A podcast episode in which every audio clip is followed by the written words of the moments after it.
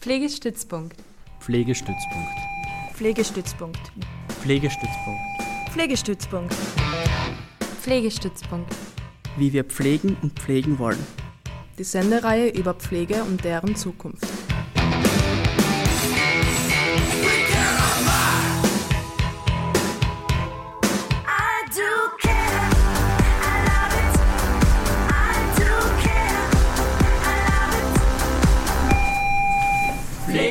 Pflegestützpunkt, wie wir pflegen und pflegen wollen.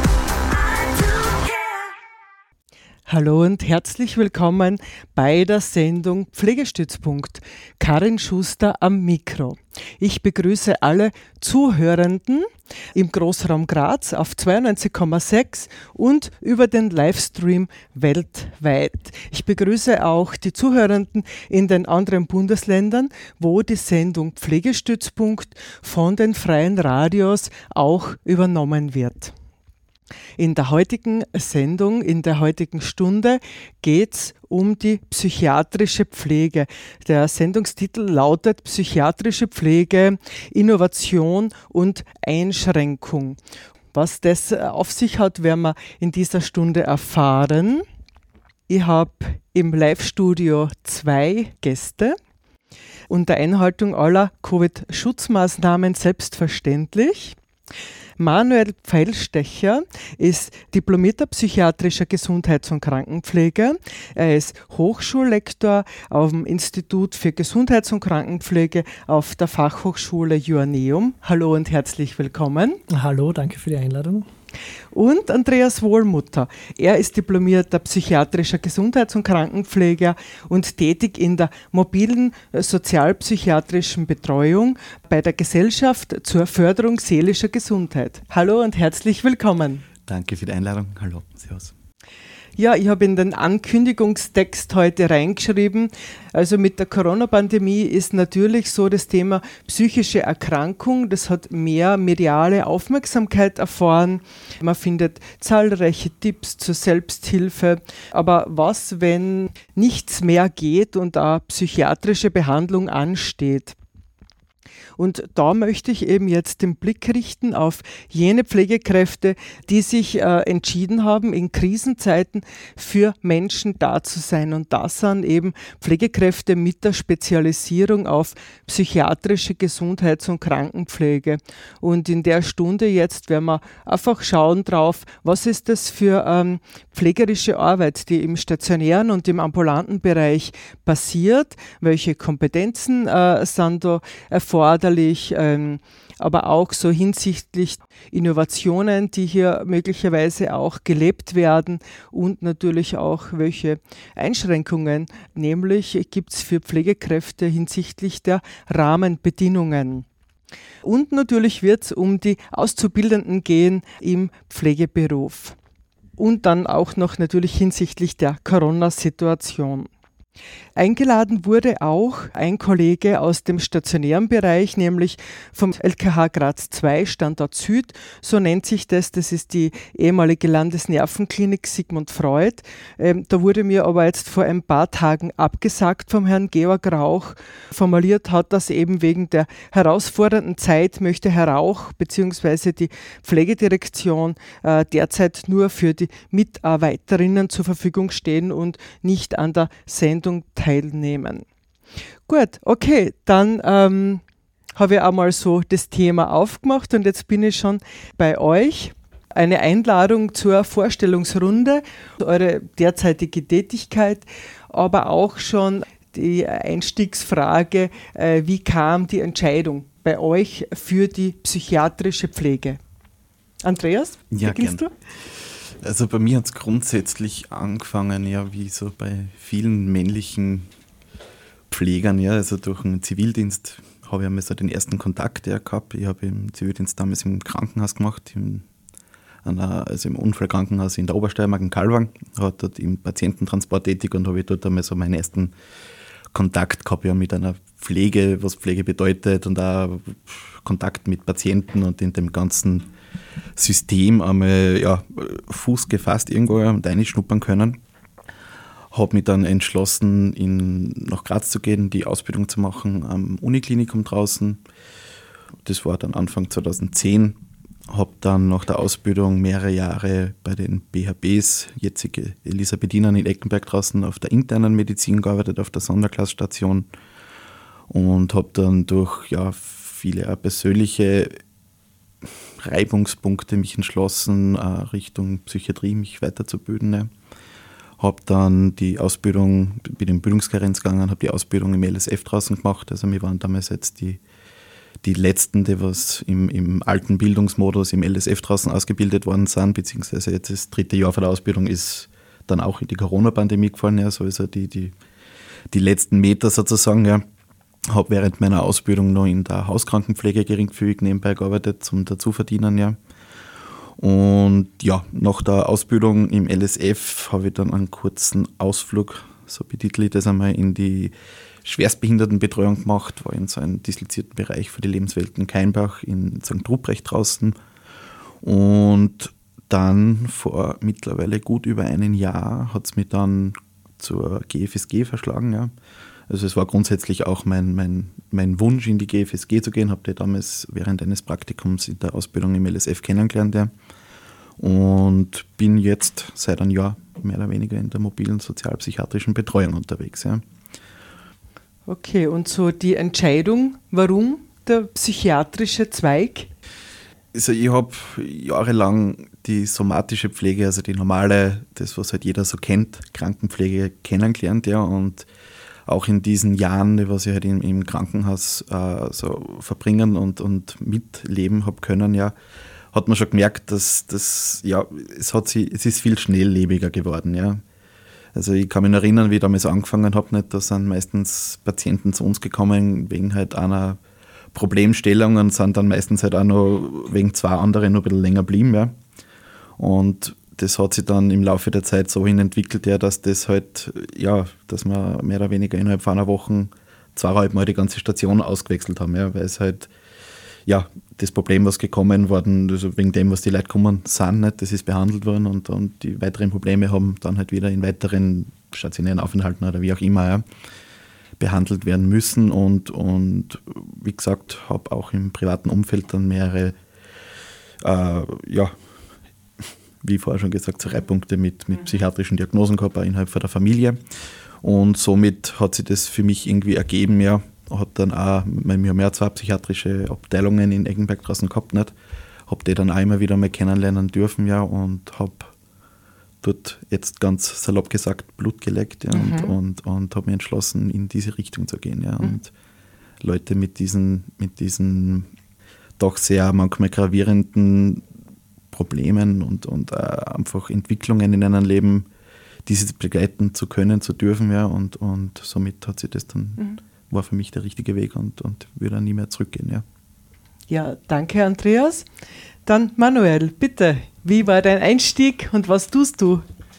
Ja, danke. Äh, mein Einstieg war wie bei vielen, wie der Andreas schon gesagt hat, sehr ähnlich. Äh, als junger Mann nach der Matura, nach der Ausbildung zum Zivildienst. Ich habe den Zivildienst im Rettungsdienst gemacht und habe dort ganz starke Persönlichkeitsentwicklung bei mir selber gemacht, weil ich für mich einfach gemerkt habe, okay, wow, das Arbeiten mit Menschen zusammen, das, ähm, das drum kümmern, das Fürsorgen für Menschen, äh, ist eine ganz spannende Herausforderung. Also es ist schon etwas, was ich mir vorher mir nie wirklich Gedanken über das gemacht habe, war dann damit konfrontiert und äh, war dann auf der Suche nach äh, einem Tätigkeitsfeld, wo ich mich wohlfühle. Aus dem Rettungsdienst heraus, ein bisschen dieses Medizinische war schon ganz spannend und interessant.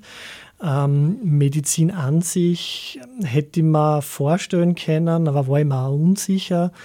Und ähm, ja, in den Gesundheitsberufen gibt es wahnsinnig viele Möglichkeiten mhm. und ähm, habe mich dann umgeschaut, was es für Möglichkeiten gibt.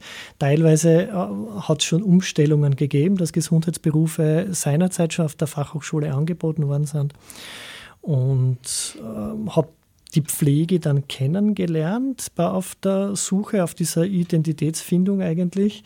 Und äh, hat damals war die Möglichkeit noch da, sich zu entscheiden, mache ich eine allgemeine Pflegeausbildung, mache ich Kinder- und Jugendlichenpflege oder mache ich psychiatrische Pflege? Und habe dann äh, ganz schnell für mich entdeckt, okay, psychiatrische Pflege, das ist etwas, ähm, was einen ganz nochmal einen spannenderen Aspekt in sich hat. Ähm, dann auch ein bisschen gepusht durch eine ganz liebe Freundin von mir, die ich schon seit Kindestagen an kenne, die zu dieser Zeit, wo ich noch auf der Suche war, schon in der Ausbildung gewesen ist. Und die hat gesagt, na, sie kann sich das für mich wahnsinnig gut vorstellen. Die hat mich ja gut gekannt, ja. Ein bisschen äh, so dieses private Coaching irgendwo, dass sie, äh, diese Evaluation von ihr und habe mich dann ähm, ja, bin den Weg dann gegangen, tatsächlich ins damalige LSF runter in die Schule äh, und habe meine, meine Unterlagen, meine Ausbildungsunterlagen abgegeben und das war der Weg einmal dorthin. Habe die Ausbildung dann äh, unten in der Schule auch abgeschlossen und so wie der Andreas auch schon gesagt hat, durch die praxisnahe Ausbildung, die man in der Pflege ja hat, lernt man ganz viele Bereiche kennen, lernt man ganz viele potenzielle Arbeitgeber kennen, ganz viele Tätigkeitsfelder ähm, und habe dann meine Liebe zur Suchtmedizin gefunden. Und äh, habe dort insgesamt drei Praktika ähm, auf der Suchtmedizin gemacht und habe dort dann tatsächlich zum Arbeiten angefangen und war insgesamt zehn Jahre etwa im LSF und auf der Suchtmedizin, viele Jahre im Akutbereich, ähm, im Therapiebereich, auch ähm, in der Substitutionsambulanz. Und es war dann nach knapp zehn Jahren irgendwie Zeit für Veränderung. Das habe ich bei mir selber gespürt. Und ähm, bin dann äh, wieder studieren gegangen, habe Pflegepädagogik studiert und äh, seit 2017 bin ich jetzt auf der Fachhochschule Joanneum, Institut für Gesundheits- und Krankenpflege und verantworte seit Beginn an dort eigentlich den psychiatrischen Fachbereich. Ähm, ja, mhm. das ist mein Werdegang. Ja, danke schön. Das ist schon sehr spannend, welche äh, Wege oder welche Stationen eigentlich da schon beschritten werden, so in einer Berufskarriere. Ich würde jetzt gern auf die Einblicke kommen, so in der täglichen Arbeit. Jetzt ist es eh super, Manuel, dass du ja auch Erfahrungen hast, langjährige im stationären Bereich. Das heißt, wir können auch den inhaltlich ja auch jetzt sehr gut abdecken. Und ich würde einfach total gern für die Zuhörenden so ein bisschen das anbieten. Wie schaut das so ein Tagesablauf aus? Also steigen wir direkt in die Pflege ein. Vielleicht, Andreas, sogar bei dir. Und vielleicht könnt ihr dann auch noch ergänzen, wie äh, das ausschaut, wenn jemand eine psychiatrische Betreuung braucht. Ist es dann eher so, dass die Personen zuerst in einem stationären Bereich sind und dann ambulant versorgt werden oder werden die ambulant versorgt und kommen dann doch auf die Station? Also das wäre für mich total interessant, wenn ihr das auch erklären könntet, was da eure Erfahrungen sind. Dann fange bei dir an, Andreas, wie dein Tagesablauf in der mobilen psychiatrischen Betreuung ausschaut. Ja, also so einen klassischen Tagesablauf, wie man das jetzt auch von mir aus jetzt aus einem stationären Setting kennt, nicht, wo man ja weiß nicht, also um die Uhrzeit ist das und dann kommt die Besprechung, dann ist Visite, dann ist es Mittagessen, das gibt es ja bei uns grundsätzlich nicht. Also es ist jeder Tag anders, ja, und, und, und im Endeffekt so einen klassischen Tagesablauf, den, also das ist in unserer eigenen Verantwortung. Also wir planen unsere Woche selber, ja. Also wir haben schon solche Kernzeiten, sagen wir mal, ja. Aber wie wir jetzt arbeiten oder ob wir jetzt um 8 in der Früh anfangen oder um 10 Uhr am Vormittag, also man macht sich die Termine mit den Klienten selber aus, ja. Sprich, jeder, der was in der mobilen Betreuung arbeitet, hat halt seine fixen Klienten, ja. Und die mit dem macht er sich seine Termine aus. Ja. Also das gibt erstens mir als, als, als, als Mitarbeiter die Flexibilität, ja, so zu schauen, wie das in meinen Tagesablauf einpasst. Ja. Und natürlich dementsprechend auch die Flexibilität vor der Betreuung für die Klienten her. Ja. Und die Klienten, die was wir betreuen, haben verschiedene Karrieren, jetzt so die typische Psychiatriekarriere hinter sich ja, wir, wir sind oft jahrelang bei unseren Klienten, ja, und wir sind auch viel bei unseren Klienten. Also das kommt ganz darauf an, wie, wie der, der, Hilfsbedarf mehr oder weniger ermittelt wird. Ja. Also das machen wir auch, so Abklärungsgespräche, Erstgespräche von verschiedenen Zuteilern, ob das jetzt vom Krankenhaus, vom Psychiater, privat Hilfe gesucht ja, und über auf die GFSG oder mobile Betreuung gekommen oder, oder über unsere Beratungsstellen. Ja. Und also ich habe Klienten, das sehe ich vier Stunden in der Woche. Ja. Also das ist dann schon viel, ja. Und, und es ist einfach den Menschen in seinen Lebensraum zu begegnen und auch zu begleiten. Ja. Und das ist bei uns halt auch ein ganz großer Faktor. Ja. Und, und wie gesagt, also wenn ich jetzt einen klassischen Tag mehr oder weniger sehe, dann, dann fahre ich zum Beispiel in der Früh ins Büro, mache halt noch ein bisschen Bürotätigkeiten, mache Telefonate, tue meine E-Mails checken, ja, nachher vorher zum Klienten haben, ja, mache mit denen grundsätzlich, kommt es darauf an, ja, meistens schaut man mal, wie es dem geht, ja, was derzeit gerade so die Themen sind, ja. Und natürlich hat man irgendwie so einen, einen, groben Hintergrundplan, ja, aber der kann halt auch mehr oder weniger jede Sekunde umgeworfen werden, ja. Und auf die Situationen muss man halt auch dementsprechend reagieren können und auch sich einlassen können, ja der tägliche Ablauf, der ist mannigfaltig. Ja. Das kann von Leuten mit akuten Krisen sein, ja. Das kann auch Leute sein, denen was gerade eine stabile Phase haben, ja. Und das geht halt über, keine Ahnung, über Entlastungsgespräche, ja, für psychoedukative Gespräche. Äh, bei vielen Leuten sind wir auch teilweise die einzigen Personen, die was haben im Leben, ja. Und, und auch die einzige so eine gesunde Beziehung, ja.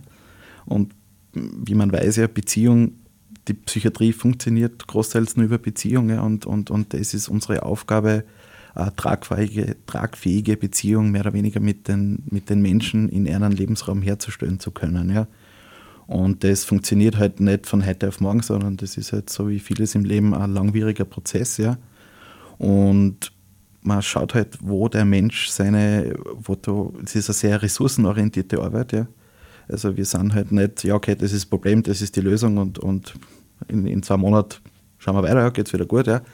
Das, das spürt sich in der Psychiatrie meistens nicht. Ja. Und das ist halt meistens ein, ein langer und steiniger Weg, den was die Leute mit uns zusammen dann halt auch gehen. Ja. Und das ist eine sehr herausfordernde Arbeit, ja. weil man halt auch viele ja, exacerbierte Krankheitsbilder kennenlernt, chronische Krankheitsbilder oder chronifizierte Krankheitsbilder, ja. Und da schaut man halt, wo man die Leute abholen kann, ja. Und das, das geht äh, wieder einfach ein Helfersystem irgendwo aufzubauen, ja, weil viele Leute halt äh, in mannigfaltigen Bereichen eines Lebens äh, einfach unterversorgt sind. Ja. Ob das jetzt die psychiatrische Gesundheit, die somatische Gesundheit, natürlich auch ganz viel existenzsichernde Maßnahmen, die was wir halt da mehr oder weniger äh, mittragen und auch wieder versuchen, ja, ein, gesundes Fundament aufbauen zu können. Ja, also es muss irgendwo bei jedem Menschen, der was, was mit einer psychiatrischen Diagnose schon lange leben muss, ja, das ist, wir arbeiten großteils mit den unteren 10 Prozent der Gesellschaft. Ja, also da ist meistens nicht viel Geld, desolate Wohnungen und, und halt Umstände da, die was das Ganze nicht unbedingt fördern, ja, den ganzen mhm. Heilungsprozess, ja, wenn man es jetzt einmal so nennen will. Und das ist, wie gesagt, ja, und, und wenn das bei den Menschen einfach einmal ein Gespräch ist mit einer Person, die was uh, so uh, wieder mal das, die heilende Beziehung irgendwie in den Vordergrund stellt. Ja, und uh, manchmal geht es da einfach einmal nur um, um gemeinsam was zu unternehmen, ja, oder vielleicht einfach ein Kaffeehaus zu besuchen, wenn die Person einfach wer setzt sich allein schon irgendwie gerne in ein Kaffeehaus ja, und sowieso, wenn man halt nicht so gut beieinander ist ja, und einfach auch wieder den, den, den Weg gemeinsam zu gehen. Ja. Und wie gesagt, auch das Helfernetzwerk aufzubauen ja, und, und verschiedene Vernetzungen, ob das jetzt mit einer stationären Einrichtung ist, mit einem Psychiater, mit verschiedenen Fachärzten, mit ganz viel natürlich Angehörigenarbeit, ja, weil bei vielen dementsprechend das Angehörigennetzwerk nicht mehr das ist, was es einmal war, ja, oder einfach auch nie so sich entstehen hat können, ja. Und dementsprechend auch ganz viel sozialarbeiterische Tätigkeiten. Mhm. Ja. Also es ist unsere Berufsgruppe in der mobilen Betreuung besteht ja jetzt ja nicht nur aus der psychiatrischen Pflege. Nicht? Das ist, das ist, man muss sich da ganz klar abgrenzen, wir sind nicht eine Hauskrankenpflege oder sowas, ja sondern wir haben jetzt ganz viele verschiedene Berufsgruppen in unseren Teams, ja, und, und, und das kann von Psychologen über Sozialarbeiter, über Pädagogen, über uns als psychiatrische Krankenpfleger, über einfach Leute, was in einer eine sozialpsychiatrische Grundausbildung haben, ja. Das ist halt ein Schwarmwissen, das, was man halt alles auf verschiedenste Situationen, was halt ein Leben mit sich bringt, ja. Und was man auch selber weiß, ja, und wenn man auch viele Bereiche des eigenen Lebens einfach nicht mehr so gut managen kann oder einfach vernachlässigt oder einfach nicht kann, ja, oder einfach die Möglichkeit nicht hat, ja, da sind wir für die Leute da. Ja. Mhm. Und, und, und das passiert halt nicht innerhalb von ein paar Wochen, sondern das ist halt meistens eine langjährige Beziehung, die was halt da aufgebaut wird. Ja. Und in der Beziehung nimmt man halt auch immer wieder verschiedene Rollen ein. Ja. So, also das ist ganz viel natürlich auch mit Intervision im Team, mit Supervision, mit äh, einfach Vernetzungen, mit dem ganzen Wissen, was man aus, aus den ganzen Kollegen auch mitnehmen kann, aus den verschiedenen Berufsgruppen. Und das mehr oder weniger an den Mann und an die Frau zu bringen ja, und den ein paar Schritte in seinem Leben begleiten zu dürfen. Ja. Ja, danke schön, Andreas. Das war jetzt schon ein super Einblick und du hast das jetzt selber schon beantwortet. Also, das ist wirklich dieses interdisziplinäre Arbeiten und ich habe es spannend gefunden, dass du so selbstständig in deiner Terminvereinbarung und so weiter bist. Da ist äh, ganz klar das ganz anders wie in der mobilen Betreuung, die man ansonsten kennt. Ja. Genau. Mhm. Und die, was ich auch selber kennenlernen habe, kennen nicht. Das ist, genau. du kommst halt zu dem, du hast halt deine, deine Listen nicht vor zehn Leuten am Tag, du bist halt eine Stunde, du hast eine halbe Stunde Zeit, du hast eine Viertelstunde Zeit, ja. du bist nur zum, zum Insulinspritzen dort, ja. Mhm das, das, die, die, die, klaren Aufgaben oder jetzt musst du da deinen dein, dein Nachweis abhackeln, ja, das gibt es bei uns so nicht. Ja. Und mhm. umso freier ist ja die Gestaltung der Arbeit, umso schöner ist ja die Gestaltung der freien Arbeit. Ja. Spannend. Ja, dann kommen wir jetzt ein bisschen in den strikteren Bereich rein oder so nehme ich an. Äh, Manuel wird uns einen Einblick geben, so in die stationäre Tätigkeit. Mhm. Mich hat gleich anschließen an den Andreas und diese zwei Aspekte nochmal hervorheben, denn unabhängig vom Setting, in dem man als psychiatrisch diplomierte Gesundheits- und Krankenpflegeperson tätig ist, sind es genau diese zwei Aspekte, die das Arbeiten sehr stark prägen. Ja. Ist auf der einen Seite die Beziehungsgestaltung, äh, psychiatrisches Arbeiten geht äh, ohne Beziehung und vertrauensvoller Beziehung funktioniert einfach nicht. Und dieses interdisziplinäre Arbeiten. Und das sind sicher diese zwei Kernelemente, die in allen Bereichen ähm, wesentlich sind, die auch das Arbeiten bestimmen. Ob das jetzt die mobilsoziale, sozialpsychiatrische Betreuung ist, ob das Tagesstätten oder Werkstätten sind, ob das äh, betreutes, teilbetreutes oder vollzeitbetreutes Wohnen ist, ob das äh, stationäre oder teilstationäre Versorgung ist. Also das sind sicher die Kernelemente, die das Arbeiten so ausmachen. Ähm, in der stationären Versorgung im Krankenhaus gibt es natürlich eine Struktur, die wir aus dem Pflegebereich kennen. Ähm, von der Beziehungsgestaltung, von der pflegetherapeutischen Beziehung, vom interdisziplinären Arbeiten steht da äh, auch diese Krankenhausversorgung ein bisschen ähm, im Mittelpunkt. Ähm, die ist auch mitunter sehr äh, gut getaktet und, und, und vorgegeben von morgendlicher Dienstübergabe, weil ja auch äh, im Nachtdienst relativ viel passiert sein kann, angefangen von Zugängen, von Veränderungen, von Krisen, die in der Nacht vielleicht aufgetreten sind. Das heißt, der Tagesablauf beginnt, wie es so in der Pflege auch üblich ist, mit einer Dienstübergabe. Ähm, und dann geht es in die pflegerische Versorgung. Im psychiatrischen Bereich heißt das sehr häufig, ähm, wird es im Rahmen einer Pflegevisite ähm, erledigt. Das heißt, da geht es um Abfragung von, von Befindlichkeiten, eine Befindlichkeitskontrolle, Vitalzeichenkontrolle, mitunter Medikationsausgabe.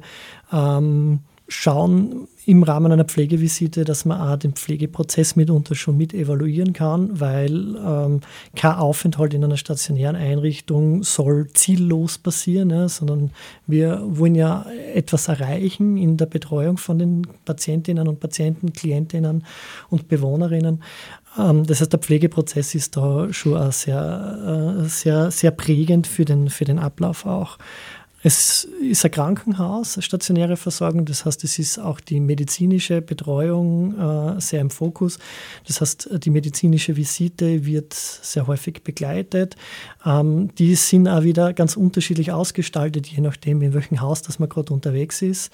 Ähm, durch meine Tätigkeit als, als, als Lehrer begleiten wir unsere Studierenden ja, wie man es aus der Pflege so kennt, diese praktische äh, Studierendenanleitung, praktische Schüleranleitung. Das heißt, je nachdem, in welcher Einrichtung dass man unterwegs ist, ist ja die medizinische Visite unterschiedlich ein bisschen ausgestaltet. Das heißt, äh, die Begleitung, die Ausarbeitung dann, das sind so diese Fixpunkte, die Essenszeiten sind, geben einen, einen klaren Rahmen vor für den Tagesablauf. Und alles, was dazwischen ist, gilt dann dem äh, unter pflegetherapeutischen Beziehungsgestaltung äh, und dem interdisziplinären Arbeiten. Mhm. Und diese Struktur ist ja auch das, was, was man immer wieder liest, was, äh, wenn sozusagen ein Mensch in einer Krise ist, dann hilft ihm, ihr unter anderem Struktur. Also wenn es jetzt so einen klaren Ablauf gibt, mhm. äh, wie im stationären Bereich, dann hat das auch eigentlich äh, was Sinnvolles für die Menschen? Ich glaube, das ist etwas, was man in der aktuellen Situation überhaupt gut nachvollziehen kann. Ja, dieses Planbare, dieses Berechenbare, ähm, das klingt jetzt ein bisschen negativ, das meine ich gar nicht negativ, sondern einfach diese, diese Struktur, Tagesstruktur, Wochenstruktur. Die Corona-Krise hat das, glaube ich, beim jeden so ein bisschen durcheinander gebracht und jeder von uns merkt einfach, wie sehr wir schon an unseren Belastungsgrenzen angekommen sind. Ähm, in der Psychiatrie haben wir es dann mit äh, Menschen zu tun, die unabhängig von den äußeren Einflüssen der Corona-Krise ähm, krankheitsbedingt Schwierigkeiten haben. Und da ist eine, eine Struktur natürlich etwas, ähm, was Orientierung geben kann, was, was äh, Hilfe und, und Unterstützungsleistung bieten kann.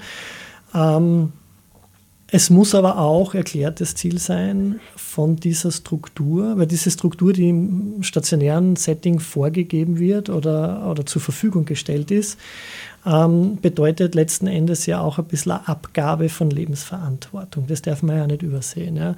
Und von dieser äh, Lebensverantwortung, die ist, da muss es schon Ziel sein, dass die Leute wieder ähm, resilient werden und kompetent werden, diese Verantwortung für sich und für ihre Lebensgestaltung wieder zu erlangen. Also das muss, das muss schon auch erklärtes Ziel sein, dass man die Menschen wieder befähigen, äh, in ihrem sozialen Umfeld äh, gut äh, zu bestehen und, und ihr Leben möglichst mit einem geringen Unterstützungsbedarf äh, wieder leben zu können. Und es gibt natürlich Lebenskrisen, die das erforderlich machen, dass man ähm, jetzt eine stationäre Unterstützung in Anspruch ähm, nehmen muss. Davor ist man tatsächlich auch gar nicht gefeit. Also die, die Wege in die Psychiatrie sind ja dann auch manchmal durch akute Krise bedingt.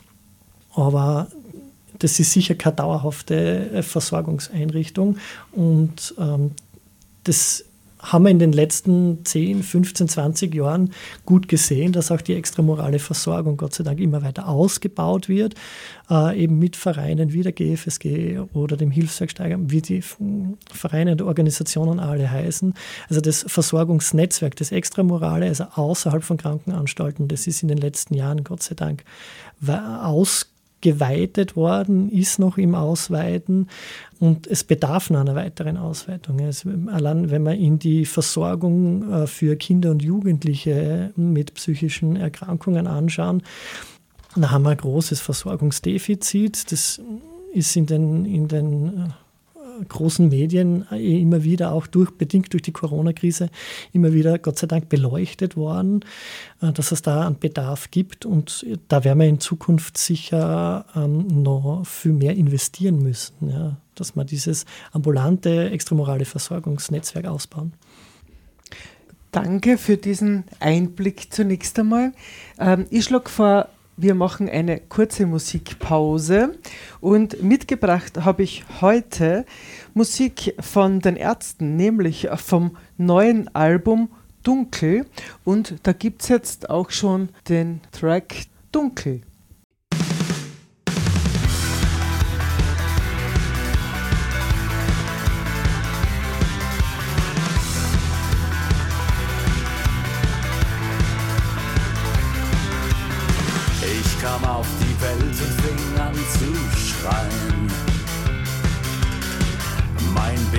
Kleid brachte mich zum Wein. Meine Mutter weinte auch und mein Vater sprach von einem Fluch. Sie wickelten mich in ein schwarzes Babytuch, denn sie sahen plötzlich ein. Ich brauch es schwarz, schwarz wie die Nacht. Ich brauch das Dunkel, hell ist nicht für mich gemacht. Ich will es schwarz, ich will die Nacht.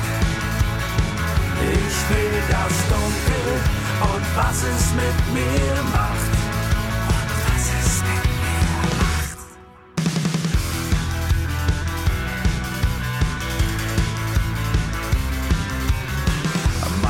Eltern schickten mich ständig zum Arzt.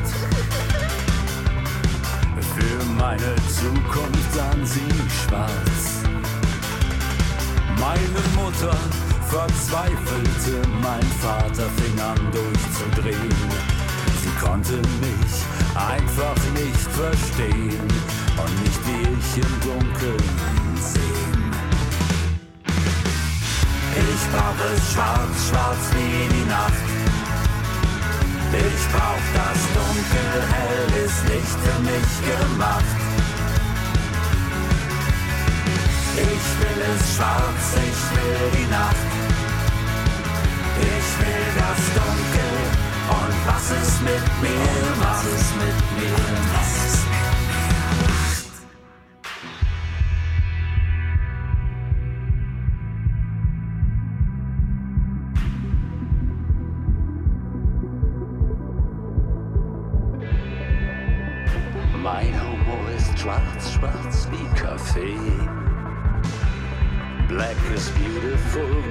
Macht schlank. Nein, Farbe ist passé. Siehst du, wie die Sterne funkeln? Das tun sie nur im Dunkeln. Nur manchmal tut's ein bisschen weh, wenn ich meine Eltern sehe. Ich brauch es schwarz, schwarz wie die Nacht. Ich brauch das Dunkel, hell ist nicht für mich gemacht. Ich will es schwarz, ich will die Nacht. Ich will das Dunkel und was es mit mir macht. Ich brauch es schwarz, schwarz wie die Nacht. Ich brauch das Dunkel, hell ist nicht für mich gemacht. Ich will es schwarz, ich will die Nacht. Ich will das Dunkel, ich will dich. Und was du mit mir machst. Mit mir machst. Das ist die Sendung Pflegestützpunkt. Karin Schuster am Mikro und in dieser Stunde geht es um psychiatrische Pflege.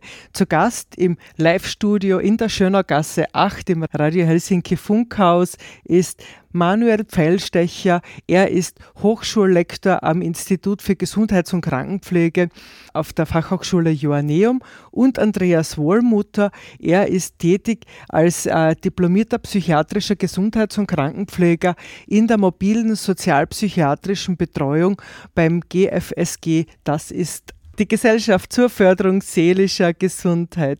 Und ich würde gerne jetzt reinfragen, was braucht es für Kompetenzen, wenn man in diesem Spezialfach der psychiatrischen Gesundheits- und Krankenpflege tätig sein möchte? Also was muss Mensch da mitbringen? Nerven wie Drahtseile?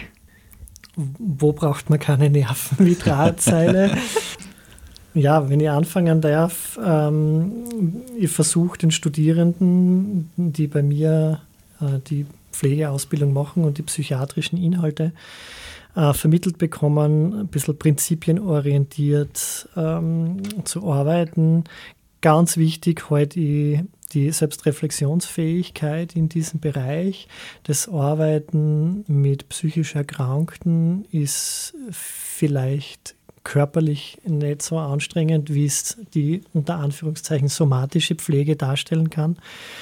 Aber es ist eine große Herausforderung für einen selber emotional äh, und auf der eigenen Beziehungsebene, weil eben diese Beziehungsarbeit, diese pflegetherapeutische, pflegetherapeutische Beziehungsgestaltung ein ganz wichtiger Aspekt ist. Ja. Umso wichtiger ist, dass man diese Beziehungen, die man da eingeht, auch immer wieder gut selbst reflektiert, dass man sich selbst auch reflektieren kann. Was löst es in mir selber aus? Wo brauche ich einfach ähm, die Fähigkeiten, mich abzugrenzen, mich eventuell professionell zu distanzieren? Wie weit gehe ich in diese Beziehungen hinein, die da zu gestalten sind? Was auch ein ganz wesentlicher Aspekt ist, ist die Beobachtungsfähigkeit, ähm, Beobachtungsgabe über das hinaus. Ja, wie schaut der aus? Welche Haarfarbe hat er? Was hat er an? Sondern da geht es um Beobachtung in, äh, wie äußert er sich? Wie, wie ändert, äh, wie, wie ähm, wie spricht jemand mit einem, wie agiert er, wie bewegt er sich, ja, was wird in der, äh, in der Kommunikation mittransportiert. Ja, also dieses, diese Kommunikationskompetenz, ähm, verbal, paraverbal, nonverbale Kommunikation, da muss man einfach Beobachtungen machen können, ja, weil wir das Verhalten äh, von unseren Klientinnen und Klienten oder Bewohnerinnen bzw. Patienten steht im Tun im Fokus und da müssen wir beobachten. Diese Beobachtungskompetenz allein reicht nicht aus, weil ich muss das, was ich beobachten kann, dem muss ich auch an Wert beimessen können. Also es nutzt nichts, wenn ich beobachte, okay, ähm, die Frau Meier spricht heute äußerst leise, sehr in, in sehr kurzen Sätzen, wenn ich dem keinen kein Wert beimessen kann. Ja. Und dieses Wertbeimessen ist das, was die fachliche Kompetenz dann so ein bisschen angeht. Ja, also dieses äh, Begreifen, dieses Verstehen und Nachvollziehen können, was bedeutet es, psychisch erkrankt zu sein. Das ist etwas, was man sich nur ganz schwer vorstellen kann, wenn man damit keine Berührungspunkte hat. Ja. Äh, ein gebrochenes Bein ja, oder Bauchschmerzen, Übelkeit, äh, somatische Beschwerden sind häufig viel, viel eher greifbar, weil es sehr oft ähm, eine persönliche Nähe dazu gibt. Ja, das kennt man, das hat man vielleicht selber erlebt. Somatische Erkrankungen kennt man im, im persönlichen Umfeld wahrscheinlich auch eher, als dass das dann bei psychischen Erkrankungen der Fall ist. Und das sind so äh, diese drei Dinge, Selbstreflexionsfähigkeit, Beobachtung, dem an Wert beimessen durch, äh, durch Fachkompetenz. Ähm, das sind so die, diese, diese ganz wesentliche Kompetenzen, die im psychiatrischen Umfeld sicher nicht fehlen dürfen. Andreas, wie schaut es aus mit Ergänzungen deinerseits? Ja, äh, vieles hat der Manuel jetzt schon gesagt, ja, was, was ganz, ganz wichtige Punkte sind, ja, die, was man, was man mitbringen muss, ja, wenn man in der Arbeit erstens bestehen will und kann, ja, und, und, und dementsprechend auch selber, wie der Manuel ja schon gesagt hat, die Selbstreflexionsfähigkeit ist ganz was Wichtiges. Ja, und, und man hat, man hat schon mit, auch im Privaten und im, im Privaten, also in der mobilen Betreuung auch mit, mit, mit krasse Situationen immer wieder mal zu tun, ja. Und, und natürlich auch durch die langjährige Beziehung, die was man teilweise mit den Klienten aufbaut, ja, da man muss, das ist halt immer so eine Gratwanderung an der, an der professionellen Distanz, ja, wenn man das jetzt so ausdrücken will, will beziehungsweise auch einfach auch manchmal ein, ein Freund zu sein, ja, aber trotzdem mit einem professionellen Gedanken im Hintergrund. Ja. In der mobilen Betreuung ist es auch großteils auch viel, auch, man muss ein Durchhaltevermögen haben, ja, weil manche Dinge dauern halt mit gewissen Einschränkungen länger oder funktionieren nicht, nicht auf Anhieb, so wie man das halt im, im privaten oder im, im gesunden ja kennt. Ja. Und, und man muss halt, wie gesagt, da ganz viele Fähigkeiten, also zwischenmenschliche Fähigkeiten haben, Fähigkeiten haben, eine tragfähige Beziehung aufbauen zu können, ja, und, und, und das dann auch selber wieder umzudeutschen in ein multiprofessionelles Denken und in ein multiprofessionelles Arbeiten. Ja. Und mhm. deswegen ist es bei uns also wichtig, dass so viele verschiedene Berufsgruppen mehr oder weniger, die hast immer bei der Hand. Ja. Also du hast ja, wir haben wöchentliche Teamsitzungen, ja, wo halt noch einen, noch einen informellen Teil oder noch einen, noch einen klassischen Teil, wo man jetzt Sachen bespricht, was das Team betreffen, ein Team äh, Fallsupervisionen macht ja, und die Fälle mit den anderen Kollegen bespricht. Ja. Wir haben die Möglichkeit, äh, wir haben ein eigenes Budget für Supervision, ja, also was halt jeder persönlich hat. Ja. Das halt auch mit, mit verschiedenen Profession, Professionen äh, besprechen zu können, andere Sichtweisen äh, sich anzueignen und auch durch die Augen anderer Professionen den Menschen sehen zu können. Ja mhm. und, und so im Sinne von einer ganzheitlichen Herangehensweise an den Menschen. Ja. Und ja, bei uns, was bei, in der mobilen Betreuung sicherlich noch dazu kommt, ist ja der ganz starker, weil wir uns halt auch nicht so oft sehen, das Team, ja, trotzdem dort die Teamfähigkeit immer wieder in den Vordergrund zu stellen. Ja, und, und, und bei uns auch ganz viel die Flexibilität, ja, weil wir doch mit den Menschen zu Hause unterwegs sind und in deren Lebensraum, ja, und da hast du halt nicht die Struktur von einer stationären Abteilung nicht, oder, oder teilstationären Abteilung, ja, sondern die, die Struktur und auch die, was wir vorher so geredet haben, die strukturgebenden Maßnahmen, gerade in der jetzigen Zeit, sind natürlich erschwert. Ja, und, und, und du bist halt irgendwie da, den Menschen vielleicht auch wieder auf dem Weg hin zu einer Struktur zu helfen. Ja. Mhm. Und da, das, das ist halt, und das ist eher ein Wort, was in der Pflege und in der Pflegeausbildung milliardenfach vorkommt, ein individueller Prozess. Ja das ist halt ein ganz wichtiges Tool, was man da hat. Ja, und, und, und natürlich, Empathie kennt man nur eine Hand, so als Klassiker nicht. Aber ja, also das sind die mhm. nur zusätzlich zu Manuel, der was da schon jetzt ganz viel vorweggenommen hat. Ja. Vielleicht nur ganz kurz. Ähm, Gibt es äh, eigentlich dann so Kontakte mit anderen Einrichtungen? Der Manuel hat ja schon erwähnt, es gibt auch das Hilfswerk und so weiter. Habt ihr dann so einrichtungsübergreifende Fortbildungen oder so, speziell in der mobilen Betreuung? Genau, also mir das Projekt zur Arbeitsgruppe läuft jetzt eh schon länger. Da habe ich von einer Kollegin übernommen, die was, die was da jetzt nicht mehr die, die, die zeitlichen Ressourcen hat. Also wir haben so eine Vernetzungsarbeitsgruppe mit allen mobilen Betreuungen in der Steiermark, wo wir uns quartalsmäßig absprechen. Wir haben natürlich, die Vernetzung ist bei uns ein ganz gravierender Stand, Punkt. Ja, und, und wir vernetzen uns mit, wurscht jetzt, ob es das AMS, ob es eine andere Trägerorganisation ist, ob es die Promente ist, weil die Person da gerade in einem Arbeitstraining ist, ja, oder ob die äh, schon eine ältere Person ist und vielleicht von der Hauskrankenpflege eine Betreuung hat, vernetzen wir uns mit der, ob die Person vielleicht einen Erwachsenenvertreter hat. Also wir vernetzen uns so gut wie möglich und so, so so viel wie es benötigt. Ja. Also grundsätzlich die, die, die, die, die Grundintention ist ja, den Menschen wieder an dem Weg zur Selbstständigkeit zu führen. Ja. Mhm. Und dort, wo es Vernetzung benötigt, ja, dort machen wir das. Ja. Und, und wenn das die Person natürlich, das passiert alles auf Freiwilligkeit. Also wenn die Person sagt, ja, na, wie, wie will das eigentlich nicht, ja, dass, dass ihr euch da vernetzt, ja, dann ist das halt so, ja, und dann ist das auch okay so, ja.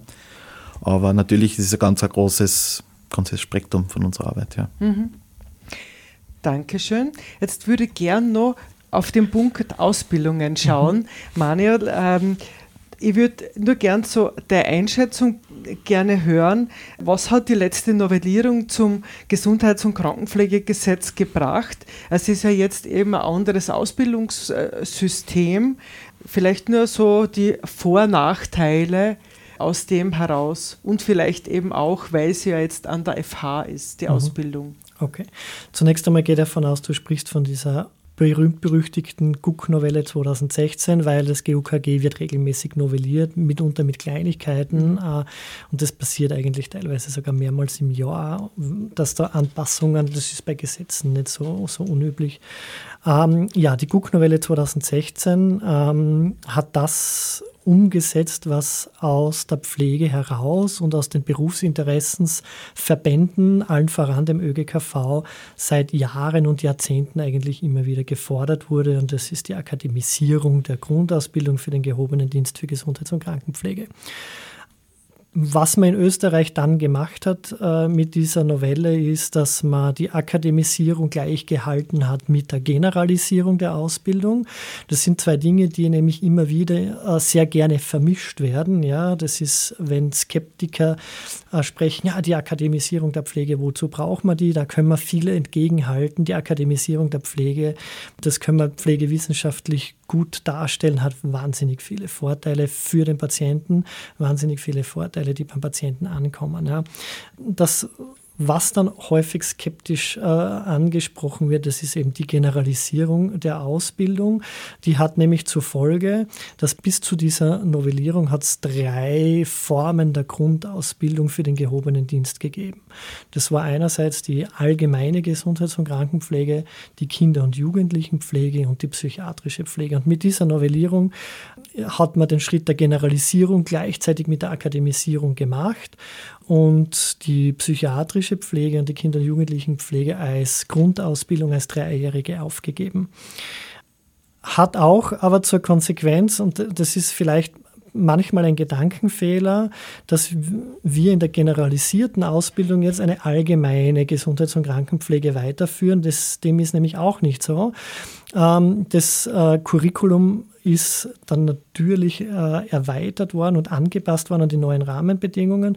Das heißt, in der Gesundheits- und Krankenpflegeausbildung, die auf den Fachhochschulen in ganz Österreich jetzt angeboten werden, sind äh, die Inhalte aus der Kinder- und Jugendlichenpflege und aus der psychiatrischen Pflege um ein Vielfaches mehr, als es in der allgemeinen Gesundheits- und Krankenpflege gewesen ist, zusätzlich zu den Wissenschaftskompetenzen, die mit der Akademisierung und mit, mit der Ausbildung an einer Hochschule auch einhergehen. Der Gesetzgeber hat das vorgegeben, auf, äh, auch auf diesen Wunsch aus der Pflege selbst heraus und geht damit auch einen Schritt, äh, der international in sehr vielen Ländern schon vor vielen Jahren, vor teilweise Jahrzehnten schon passiert ist. Ja, die Vor- und Nachteile, was sind die Vor- und Nachteile? Ähm, die dreijährige Spezialisierung, also die dreijährige Grundausbildung in der psychiatrischen Pflege hat äh, natürlich äh, sehr, sehr hochkompetente Kolleginnen und Kollegen äh, rausgebracht, die spezialisiert für die Versorgung von psychisch Erkrankten ausgebildet sind. Die haben auch den Großteil ihrer Praktika im psychiatrischen Setting auch absolviert. Diese Kompetenz ähm, sind wir so im Raum gestanden, die geht jetzt verloren. Dem kann man aber entgegenhalten, dass diese Kompetenz nicht verloren geht, sondern auf eine, neue Art und Weise ähm, entsteht. Der Weg in die Pflege ist jetzt über die generalistische Ausbildung. Es soll ab 2024, so steht es im Bundesgesetz, ähm, äh, vollständig auf die Fachhochschulen überführt werden. Der Weg führt eben über diese generalistische Ausbildung. Das heißt, die Kolleginnen sind zumindest einmal dreijährig ausgebildet auf einer Fachhochschule und haben zusätzlich zu diesen drei Jahren Ausbildung noch einmal eine Ausbildung zu absolvieren in der Spezialisierung zur psychiatrischen Gesundheits- und Krankenpflege. Das heißt, die Kolleginnen der Zukunft, die im psychiatrischen Tätigkeitsfeld äh, beruflich Fuß fassen werden, sind dann nicht mehr dreijährig ausgebildet, sondern ähm, beinahe fünfjährig ausgebildet und das ist schon ein großer Vorteil, weil zu diesen zur dreijährigen unter Anführungszeichen Grundausbildung in der Pflege, zur generalistischen Ausbildung, dann die Spezialisierung dazukommt. Ähm, das ist auch etwas, was man aus der Bildungswissenschaft und auch der Pflegewissenschaft äh, schon gut ableiten kann. Je höher das Bildungsniveau ist, desto besser ist das Outcome äh, bei den Patientinnen. Also der Schritt ist ähm, wird bei den Patienten sicher positiv ankommen. Mhm. Andreas, wie schaut das bei dir aus, wenn du in der mobilen Betreuung unterwegs bist? Äh, hast du Auszubildende von der Fachhochschule auch dabei? Also ich nehme an, es gibt ja eben Praktikumskooperationen mit mhm. den einzelnen Trägern. Mhm. Sind die auch bei euch? Derzeit natürlich durch die jetzige Lage sehr schwierig, ja. Es gibt grundsätzlich, also ich habe die, die meine Firma auch durch eine Praktikumsstelle kennengelernt, ja, aber eher, also ich war in einer Tagesstruktur von der GFSG, damals im Praktikum und habe so heute die Firma kennengelernt. Äh, Praktikumsplätze in der MSB gibt es, ja, und äh, grundsätzlich gäbe es ja die Möglichkeit seitens des MSB da für, für die FH Praktikumsplätze zu schaffen, ja da ist der Rahmen aber derzeit noch nicht so unbedingt geklärt. Ja, das ist jetzt noch eine Sache, ich denke, was, wenn diese Pandemie mal wieder ein bisschen abgeflaut ist und dementsprechend ein bisschen handelbarer geworden ist, auch für die ganzen Schüler und Auszubildenden, ja, und, und, und dementsprechend, ja, also wenn wir jetzt einen, einen, einen Praktikanten hätten, nicht, der, der könnte nicht viel machen, theoretisch, weil die ganzen Sicherheitsvorkehrungen auch für Corona, ja, und, und, und das ist halt sehr schwierig, ja. Aber grundsätzlich gäbe es die Möglichkeit, aber das sind die Rahmenbedingungen derzeit noch nicht ganz so geklärt. Mhm. Ja. Okay. Ähm, da, ja. Wenn ich nur ergänzen darf, also ähm, seitens meines Arbeitgebers müssen wir jetzt zwei Ausbildungsformen unterscheiden. Wir haben den Bachelorstudiengang für Gesundheits- und Krankenpflege, wo natürlich die psychiatrische Gesundheits- und Krankenpflege auch sehr intensiv in, implementiert ist und äh, die Studierenden auch mitunter sehr viele Praktika im psychiatrischen Tätigkeitsfeld machen können. Was wir auch anbieten, ist der akademische Lehrgang für psychiatrische Gesundheits- und Krankenpflege. Das ist eben diese Spezialisierung, die mhm. der Gesetzgeber jetzt vorgibt. Mhm. Das läuft momentan im dritten Durchgang. Also wir haben heuer im, im Herbst den dritten Lehrgang gestartet. Äh, der zweite, äh, der zweite Lehrgang, der schließt aller Voraussicht nach im Februar dann ab. Und die Kolleginnen, also die Zielgruppe ist ganz klar diplomiertes Gesundheits- und Krankenpflegepersonal, das im psychiatrischen Tätigkeitsfeld schon arbeitet oder dort beruflich Fuß fassen möchte ähm, die Ausbildungen laufen. Die haben auch zumindest vier Praktika im Umfang von insgesamt 800 Stunden zu absolvieren und diese Praktika laufen auch. Und wir haben in der GFSG tatsächlich einen sehr verlässlichen Partner auch für Praktikumsplätze für diese Spezialausbildung oder für diese Sonderausbildung, wie man es nennen möchte, für den akademischen Lehrgang für psychiatrische Gesundheits- und Krankenpflege.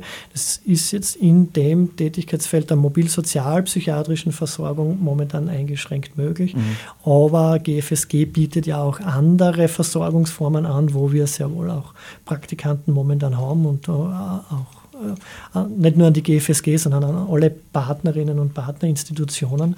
Äh, großes Danke, auch in dieser mitunter schwierigen Phase Praktikumsplätze zur Verfügung mhm. zu stellen, weil trotz Pandemie brauchen wir professionelle Pflegekräfte, gut ausgebildete Pflegekräfte, die genau diese Pandemie dann auch äh, meistern. Und deswegen ähm, ja, ein großes Danke, dass diese Praktikumsplätze zur Verfügung gestellt werden und dass wir unsere, unsere Teilnehmerinnen und Studierenden äh, auch ins Praktikum schicken können.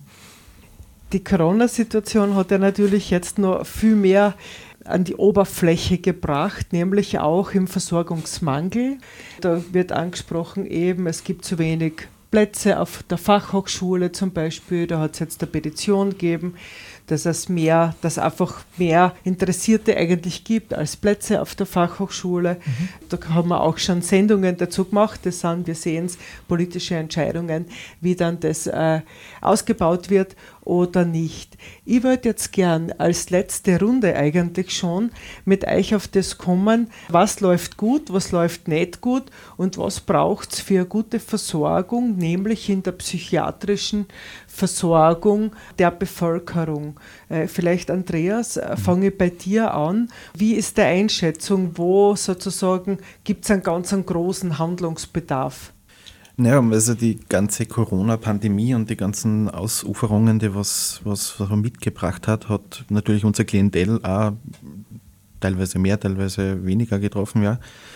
Also es ist natürlich, es sind viele tagesstrukturierende Maßnahmen sind weggefallen. Ja. Die Leute haben an keine Gruppen mehr teilnehmen können. Ja. Es sind verschiedene Dinge des täglichen Lebens einfach, die was, und wenn man wenig hat, dann ist gar nichts mehr halt wirklich gar nichts. Ja.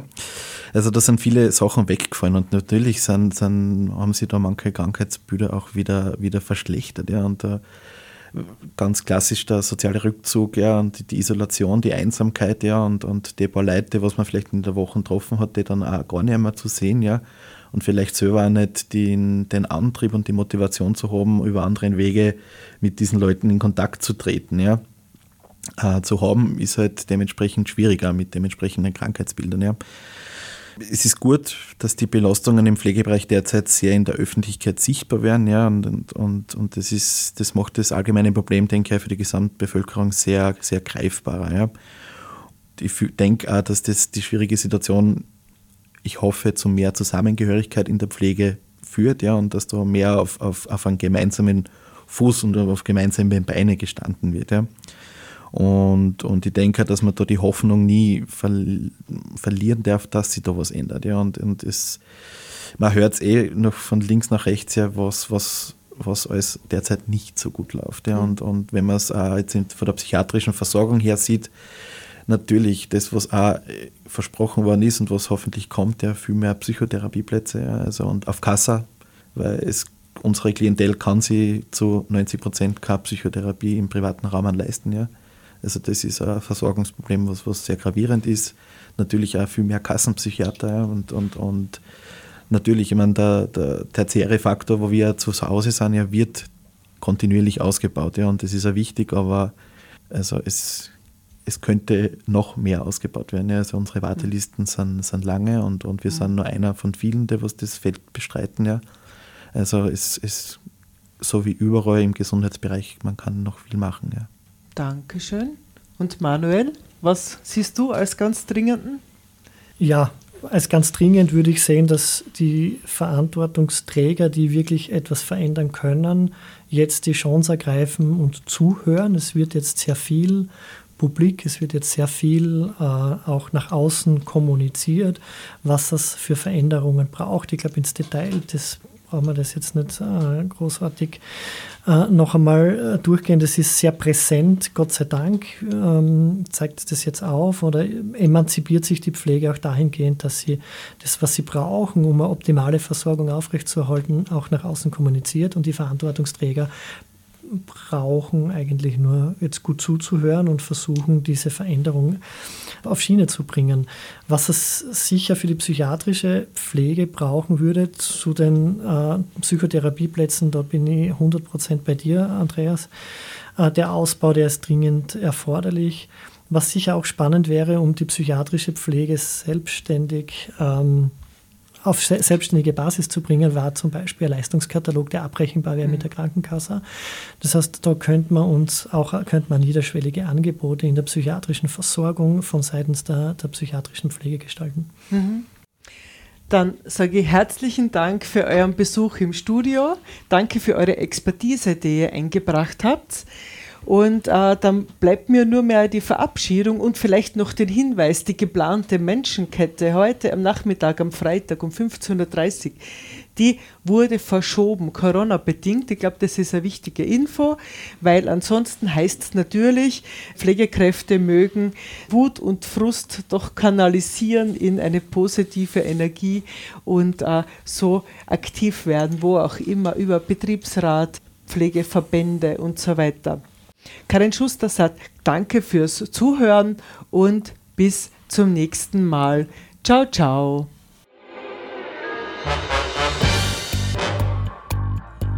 Wo kämen wir hin, wenn alle sagten, wo kämen wir hin? Und niemand ginge, um einmal zu schauen, wohin man käme, wenn man ginge.